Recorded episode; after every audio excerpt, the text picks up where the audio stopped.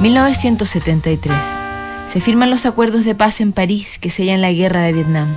La Organización Mundial de la Salud excluye la homosexualidad de la clasificación estadística internacional de enfermedades y otros problemas de salud. Se inauguran la ópera de Sydney y las Torres Gemelas.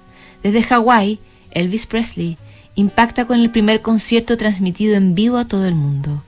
Martin Cooper de Motorola realiza la primera llamada desde un celular y Pink Floyd publica The Dark Side of the Moon. El mundo político está agitado. Ferdinand Marcos se declara presidente vitalicio de Filipinas. Juan Domingo Perón regresa a Argentina desde el exilio y es elegido presidente, mientras en Chile un golpe de Estado pone fin al gobierno de Salvador Allende.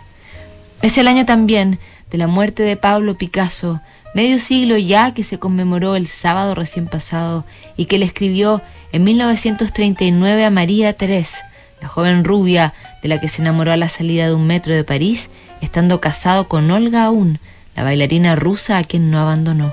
Se pasó años entre la capital y una casa de campo donde criarían a Maya, la hija que tuvo el artista malagueño, y la joven María Teresa. Por entonces, la Segunda Guerra se aproxima, se aproxima también la nueva musa y amante de Picasso, la madre de la niña está celosa y el autor de Las señoritas de Aviñón le escribe desde la culpa, el arrepentimiento y el desespero. Mi amor, acabo de recibir tu carta. Yo te he escrito varias que ya habrás recibido. Te quiero más cada día. Lo eres todo para mí. Lo sacrificaré todo por ti, por tu amor imperecedero. Te quiero. Nunca podría olvidarte, amor mío. Y si soy infeliz, es porque no puedo estar contigo como me habría gustado. Amor mío, amor mío, amor mío, pero yo quiero que seas feliz y solo pienses en eso. Lo daría yo todo por eso. Estoy teniendo algunos problemas en Suiza, pero nada de eso tiene importancia. Allá me envíen a mí todas las lágrimas y con eso impido que tú derrames una. Te quiero. Besa a Maya, nuestra hija. Yo te mando mil veces mil abrazos.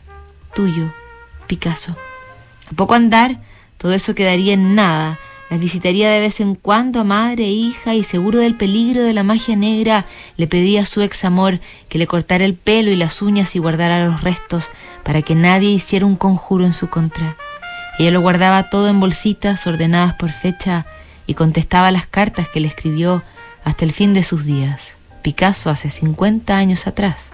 Tras su muerte, María Teresa entra entonces en la tristeza de su última espiral y se ahorca en su departamento. Revisamos mañana otra carta que notables